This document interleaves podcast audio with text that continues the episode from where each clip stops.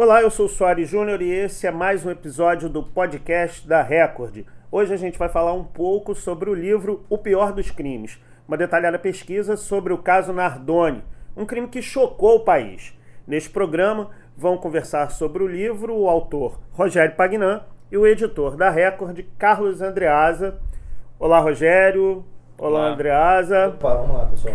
29 de março de 2008, edifício London, zona norte da capital paulista. A menina Isabela Nardoni é encontrada caída no gramado.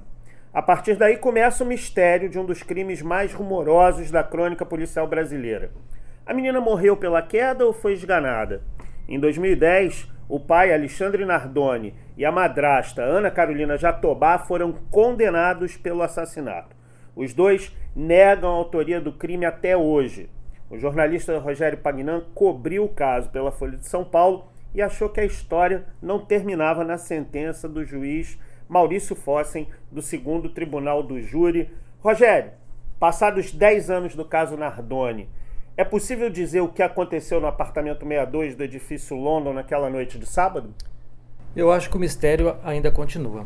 Acho que você fez uma interpretação bastante feliz, que o motor que me levou à apuração desse livro é que após a condenação, mesmo com o casal condenado, eu acreditei que, que muitas coisas não foram explicadas, principalmente dessa versão que ficou no imaginário popular, que houve uma agressão na testa da menina com uma chave, que havia pingos de uma determinada altura que mostrava que a menina foi carregada no colo do pai, que ela foi jogada no chão, que a madrasta asfixiou a menina e que ela foi jogada pela janela. Essa é a versão oficial que está no imaginário das pessoas, inclusive com um, um filminho em 3D que foi divulgado à exaustão naquela época. O livro mostra que essa versão ela não se sustenta em provas. A apuração mostra que muitas versões que foram apresentadas pela polícia, pelo Ministério Público, que, é que a gente conhece, ela não se sustenta. Então, por isso que eu digo, a, o mistério ainda continua. Ô, Andreasa, você editou o livro e o que é que mais te impactou na leitura do Pior dos Crimes? A atualidade do livro. O livro é muito atual. Né? É, as pessoas conhecem relativamente bem essa história. Essa história é, a palavra não é exatamente essa, mas eu vou, usar uma espécie de fetiche no imaginário do brasileiro. É, e todo mundo tem se ocupado, todo mundo tem suas teorias a respeito. É, eu mesmo tinha a minha, ela foi muito modificada pela leitura do livro. Né? É, é Para mim é muito importante dizer o seguinte: eu acho, por exemplo, que o Alexandre Nardoni, o pai, é o responsável pelo crime que ele alguma coisa aconteceu no apartamento, deu um safanão na filha, ela bateu com a cabeça, desacordada, ele achou de repente que ela tivesse morta e estupidamente, loucamente, inacreditavelmente para quem é pai, ainda por cima, jogou a filha pela janela. Não sei da participação objetiva da Ana Jatobá no crime, ela é cúmplice, obrigatoriamente cúmplice, mas não sei é, se ela é tudo aquilo pelo que foi condenada. Essa é minha opinião. E a minha opinião não tem nenhuma importância. E aí eu entro no ponto que me chamou a atenção no, no livro e por que ele é tão atual como, como reportagem. A, a atuação desastrada, marqueteira, publicitária, política, muitas vezes, do Estado, nesse caso, do Ministério Público, de setores da polícia, da justiça em si, né, no processo judicial, afinal, é, tudo baseado em especulações, é, é, no entanto, com um processo muito falho. É, o, e e para o Brasil, para a sociedade brasileira, para quem se preocupa com o futuro da sociedade, à luz do que acontece agora no Brasil, é preocupante essa cultura de vamos resolver de qualquer maneira. No final das contas, o que, me, o que fica a impressão, embora eu, eu ache que os dois são é, responsáveis pelo crime, que o que aconteceu no Brasil foi uma espécie de justiçamento. Né? E isso é péssimo, porque é um justiçamento feito, não um linchamento feito, também houve, e, e, continua existindo pela população contra o casal. Não, é um justiçamento feito pelo sistema judicial. A consequência disso é que a gente não tem clareza nenhuma sobre o que acontece e, no final das contas, isso pode resultar na absolvição por falta de provas, por falhas estruturais de criminosos. O Rogério, o Andreasa falou sobre isso na exposição inicial dele. É impressionante como o seu livro mostra uma série de erros na apuração da polícia. Quer dizer, parecia que, é, pressionada por causa da repercussão do caso, a polícia começou numa sucessão de, de, de, de processos internos complicados. Um deles, inclusive, foi porque o processo estava a cargo do nono distrito, né? E ele, o, o delegado geral, ele quis que o processo fosse, a investigação fosse para a delegacia de homicídios. E aí houve ali um, uma, uma, um jogo de vaidades. Conta como é que foi essa história, Rogério. O, esse caso, uma, tem um pouco explicado o ambiente que estava na época. Eu, não, eu, sou jornalista há mais de 20 anos, 18, eles, 18 deles na, na Folha de São Paulo.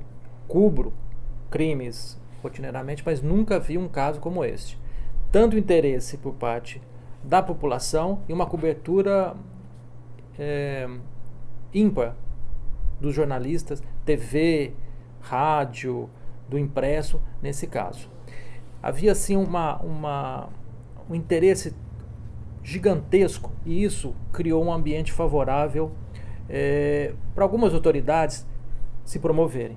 Né? Parece que algumas se esqueceram que se tratava de uma tragédia de uma menina que morreu 5 anos de idade e aproveitaram para se, vamos falar, cacifar politicamente. Se promover mesmo, né? É, pavimentar o seu caminho para os seus interesses.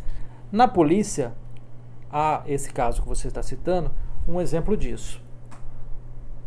O delegado-geral fala nessa obra que ele deu uma ordem para que o caso fosse transferido do nono distrito para o DHPP. Por que o DHPP? Ele tem expertise, é uma ilha de excelência na Polícia Civil de São Paulo, ele tem um alto índice de esclarecimento e trabalha rotineiramente com esclarecimento de homicídios, que o distrito não tem. É como se fosse uma emergência, ele atende todo, todo tipo de pessoa que vai lá, briga de casal, é, de vizinho e tal, mas não tem essa expertise.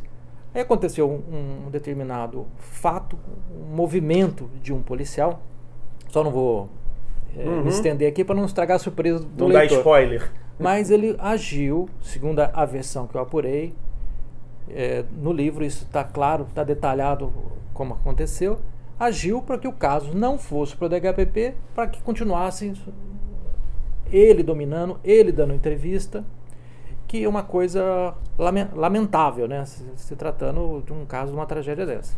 Ô, Rogério, outra coisa que chamou a atenção até também pegando um gancho no que disse o Andreasa, é essa aura que se criou, né? Que o, essa aura que o, a, a polícia de São Paulo o, era super bem equipada, era quase o CSI brasileiro, né? Para quem acompanha séries de TV. E não foi essa a realidade mostrada, né? O que, que, que, como é que foi isso? Qual foi o seu choque ao, ao ver de onde saiu a, a, a produção dessas provas para condenar o casal Nardoni? Uma opinião pessoal. Eu, eu uhum. evito colocar isso no, no, no livro, só para esclarecer um pouco da, da, obra. Eu deixo o leitor analisar o que, que existiu para ele mesmo fazer o julgamento, mas uma análise pessoal. Eu acho que o brasileiro ele é muito emotivo. Ele é, é, é quando se trata de um caso envolvendo uma criança, ele fica ainda mais. É a mesma coisa que uma pessoa que liga para o pai e fala assim: pai, estou sendo sequestrada, me ajuda. A pessoa se desarma. Ela para, para de raciocinar é, logicamente. Nesse caso, como se tratava de uma tragédia tão grande, parece que a sociedade parou de, de raciocinar logicamente. E muitas versões, muitos é, detalhes que foram apresentados, a gente aceitou sem contestar. Um, um assim, o livro aponta vários desses pontos que a gente aceitou. Uma delas é a perícia, o trabalho da perícia. A perícia apresentou algumas verdades absolutas e você vai analisar o documento, ela não existe. Né? Nesse trabalho eu entrevistei a, a, perita e ela falava, por exemplo... É, a perita Rosângela Monteiro. Exatamente. Ela, a versão oficial é que o pingo caiu de, da altura de 1,25. Um exemplo. Você chega e fala, olha, por favor, me mostra onde está isso no, no laudo. Por favor. Ela não consegue. Não existe esse pingo no laudo. Isso é dando já uma, uhum. uma coisa que existe. Não existe é, é, essa prova, né? E, e, todo mundo dava como certo. Então, esse é um exemplo do que o trabalho da perícia, de verdades que foram apresentadas, mas que eles não existem de fato. Ô, Andreasa, me chamou a atenção uma coisa que foi é, a quantidade de fake news que surgiu com o caso Nardoni. E houve um, como você falou, uma condenação prévia já do casal. O júri virtual, ele acabou condenando o, o, o casal antes do, do júri da vida real? O crime acontece na noite de sábado. A cobertura vai crescendo, né? É, há uma identificação de que se estava ali diante de um caso imenso, complicado, envolvia uma criança, as relações de afeto, paternidade, tudo muito sensível. Já na segunda-feira, se você fizer uma pesquisa sobre a cobertura, já na segunda-feira, por força também da, da atuação do Estado, o casal Nardoni estava condenado. Não importaria doravante o que acontecesse. Não importaria. Né? É, isso foi é, potencializado pela exploração que não é exatamente jornalística, mas é, subjornalística, né, ou marginalmente jornalística, de programas sensacionalistas que ainda existem no Brasil e que havia as quantidades naquela ocasião, que ficavam todo dia em praticamente todas as emissoras TV e rádio especulando sobre o que teria acontecido de maneira absolutamente responsável, né? E aí se ouvia todo mundo, inclusive agentes públicos dando pitaco sobre algo a respeito do que não havia prova ainda. Então, é, nesse conjunto se é, fundamentou a condição para que qualquer investigação séria a respeito daquilo que fosse é, chegar a conclusões objetivas, mas que, portanto, provavelmente diferentes daquelas defendidas pelo, pelo Estado, no final das contas, né? Ah, pela perícia, no final das contas, ah, de que aquilo não se sustentava. Quem fizesse isso é, o faria numa espécie de ato de coragem. No entanto, sob pressão tremenda de todos os lados. Então, em determinado momento, é, muito claramente, o Rogério deixa isso claro no livro, é, não havia voz dissonante a respeito desse assunto. E quando havia, era abafado. Esse livro também é, é uma, uma aula de análise de processo judicial. Esse livro é se torna já desde a referência para, a, para o direito ligado à área de crime, para o advogado criminalista e para o jornalismo. E para o jornalismo. Porque todo mundo, com exceções, todo mundo errou naquele caso. Né? Então a gente volta ao ponto fundamental do livro do Rogério. Ele não, ele não tem opinião, ele tem a opinião dele, pessoal, mas ele não a coloca no livro. Muito pelo contrário, ele faz, ele dá aula de jornalismo, é, é, livro vai se tornar referência jornalística, ele dá uma aula e faz com que as pessoas entendam que só se pode trabalhar, raciocinar é, logicamente com, estudando friamente os, as, os, com todos os os, a, toda a matéria colocada sobre a mesa, Soares Júnior. Não há outra maneira. E ele faz isso no livro, e aí cada um vai tirar a sua conclusão. Mas é incontornável, a conclusão incontornável de que é, o processo é falho, de que há falhas na, na, na, na apuração, de que há erros processuais e que, no final das contas, os Nardoni serão beneficiados por isso. Para concluir, é, eu não me surpreenderei se esse livro reabrir o caso. Ele deverá reabrir o caso. Se não reabrir, será por motivos de pressão, de medo, de acomodação, de interesses vários, de vaidade. Mas que reabre o caso, reabre. Na cabeça de todo mundo, reabriu. Exatamente. O, Posso, o Rogério. Só sim, sim. Eu até aproveito para agradecer o Andreasa por, pela essa parceria. Que quando eu mandei o livro para ele, para ele analisar, eu tinha até um receio. Falei, será que ele já está contaminado? Qual o grau de contaminação? Dele com relação a esse caso. Porque esse livro, ele trata de algumas coisas, verdades absolutas, né, que as pessoas têm para si como é, verdades que, que, sustentam, inclusive, a, a, a, tranquilidade das pessoas. Por que, que eu, eu falo isso? Criar vilões e mocinhos, né? É, e, e, os Nardoni so, cabiam direitinho no papel de que vilões. Eu lembro na né? época, eu tenho um, um, um filho que tem a idade da, da Isabela. Né? Uhum. E ele ficava preocupado, falando, será que tem bandido chegando em apartamento e jogando criança? Então era uma coisa, um imaginário é, é, é, é que você, primeiro, você invade o lar de uma pessoa, que é um abrigo inviolável, né? E você ataca a criança, que é uma coisa é, é, infantil, uma coisa pura. Então as pessoas elas têm uma certeza que foi o casal e elas que eles querem que seja o casal para elas ficarem confortáveis, sabe? Emocionalmente é mais fácil acreditar nisso. Então quando eu mandei para o Andreas, eu falei, será que ele já está contaminado ao ponto de, de olhar e falar assim, ainda que tenha provas ou falha na investigação, mas foram os dois, não quero nem tocar nesse assunto, corri o risco. Mas eu agradeço por ele entender a importância jornalística desse, desse livro. Ele é uma discussão do, do, da estrutura que nós temos de investigação, de julgamento e como a imprensa divulga essa informação. Né? Ele falou que o casal foi condenado na segunda-feira. Na minha opinião, é, isso começou na segunda, mas ela foi sacramentada na quarta-feira, quando o promotor de justiça, o Francisco Zambanelli, ele deu uma entrevista para o Estadão, né? depois fez uma coletiva, duas coletivas no dia, para afirmar que a versão do casal era fantasiosa. Então, ele estava assumindo o caso naquele momento e disse que os dois eram culpados, que a versão dos dois era mentirosa. Quer dizer, numa, numa sociedade que as pessoas, inclusive as mais simples, elas olham a imagem no promotor, do juiz, como quase deuses, né? Super-heróis, né? Super-heróis, eles já tinham certeza. São, se o promotor está falando que eles são culpados, então se a polícia não, não conseguir esclarecer, é problema da polícia, que a, a fama da polícia nunca é boa em lugar nenhum. Então é, não é porque eles não são culpados, é porque a polícia não esclareceu. Então, a, ainda que eles fossem inocentes, eles ficariam condenados para o resto da vida. Agora, Rogério, é, tem um caso da perita do caso, que é a, a Rosângela Monteiro, que ela mentiu a titulação dela. Ela disse que era doutora, ela disse que era mestra, e não nada disso.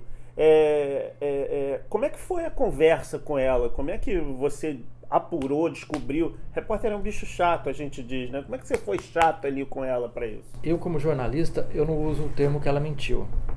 Eu uso a, a versão que ela apresentou, que ela é mestre e doutora pela PUC, é, não é confirmada pela PUC. A PUC ela não confirma que ela prestou qualquer tipo de curso, graduação, mestrado, doutorado. A entrevista que eu fiz com a Rosângela Monteiro, inclusive na casa dela, eu pedi explicações de como tem sido esse, esse, a, a passagem dela, né, para lá. Eu perguntei quem foi o seu, né, é, quem te orientou no mestrado, no doutorado, ela teve dificuldade de lembrar o, o primeiro nome de uma pessoa que é importantíssima na vida de qualquer pessoa acadêmica.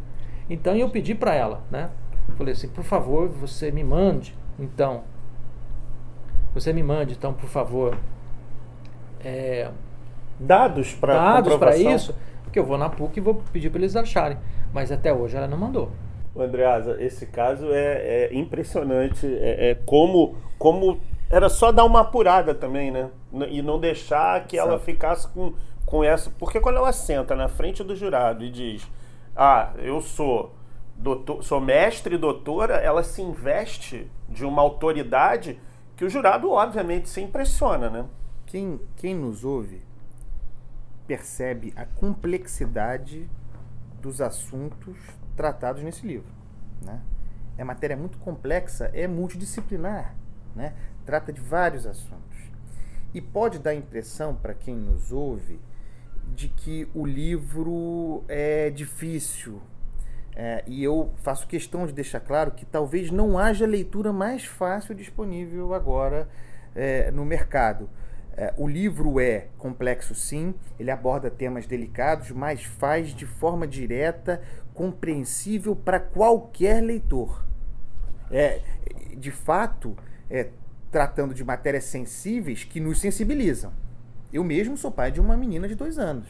Então, é, a abertura do livro, que é a, a ocorrência, eu me lembro que eu fiquei incomodado com aquilo. Então, o livro... Fora do ar, você disse até que a gente que a narrativa era cinematográfica do é livro. Exatamente né? isso. O livro simples, toca nos pontos, mexe conosco, provoca, gera dúvidas. Esse é o papel do jornalista. Não tem respostas, tem muitas perguntas, né? Perguntas, inclusive, que o Rogério formula com base é, na sua apuração, mas perguntas também que estão sem resposta desde o momento em que o, o fato aconteceu.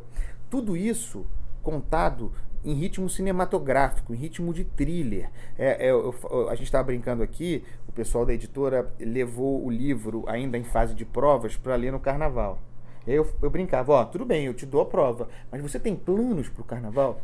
Você pretende ir aos blocos? Você pretende desfilar? Você tem uma, uma... Porque se você tiver, não leia, não leia, deixe para depois. Porque se você começar a ler este livro, é, você não parará, porque todo mundo tem memória visual é, desse episódio. Então, é, é muito forte à medida que você lê, você vai criando o seu filme. É uma experiência muito interessante. Leiam O Pior dos Crimes, a reportagem, posso dizer desde já, a reportagem mais importante publicada no Brasil em muito tempo.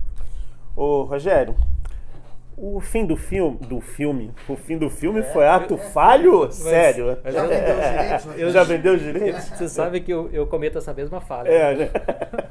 o, no fim do livro você é, faz aquela história de mostrar como estão os personagens agora. Né?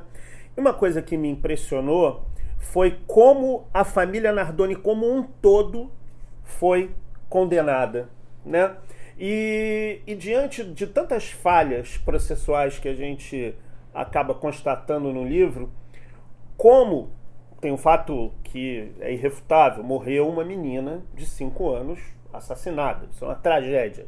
Mas também foram afetados os pais do Alexandre Nardoni, é, o, o, o, os pais, a irmã, os filhos, a família da Ana Jatobá. É, como é que você avalia isso, essa condenação múltipla, coletiva da família Nardoni depois desse episódio? O, só aproveitando que o André estava falando, o que, que eu procurei nesse livro? Embora seja baseado em muitos documentos, entrevistas, eu preferi não cansar o leitor reproduzindo documentos chatos. Então, tentei deixar acessível a todo mundo. Mas o, o, advogado que vai ler, ele não vai ficar irritado, porque às vezes quando o advogado ele lê alguma alguns as coisas mais simples, ele fica irritado. O jornalista que ele lê, ele vai se identificar no meu trabalho. E a dona de casa, professora, eles vão encontrar nesse livro uma linguagem acessível e também histórias humanas, que é o caso da, da família. Né?